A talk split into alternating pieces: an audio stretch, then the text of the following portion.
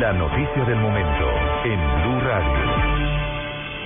Son las 12 del mediodía, tres minutos. Esta es la noticia del momento. Blue Radio tuvo acceso en exclusiva al documento en el que el hacker Andrés Sepúlveda se comprometió con la Fiscalía a ser testigo clave dentro de las investigaciones por las interceptaciones al proceso de paz, acuerdo por el que pagará 10 años de cárcel.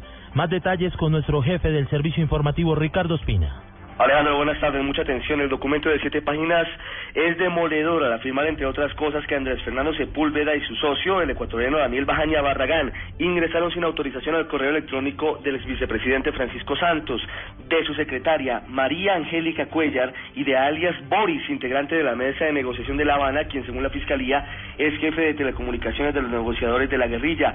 En este último caso, la fiscalía es clara en señalar que Sepúlveda, abro comillas, generó un riesgo para la seguridad o defensa nacional, toda vez que para el caso de alias Boris se trata de un miembro activo de las FARC quien ocupa un cargo en la mesa de negociación de La Habana. Adicionalmente, dice la Fiscalía que sin estar facultado para ello, Andrés Sepúlveda produjo un software, un programa malicioso para atacar la campaña presidencial de Juan Manuel Santos.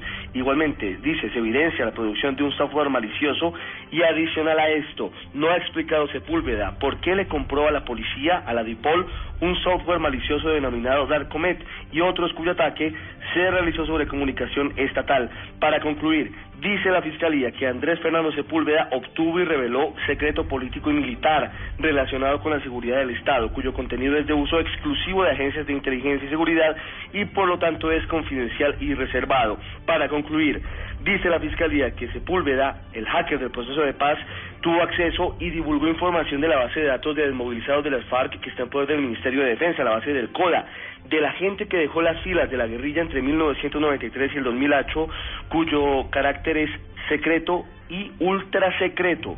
Con base en esto, la Fiscalía pedirá en los próximos días su testimonio, el testimonio de Sepúlveda, para avanzar en las investigaciones contra Oscar Iván Zuluaga, su hijo David, y Luis Alfonso Hoyos, el extensor espiritual de la campaña de Oscar Iván Zuluaga.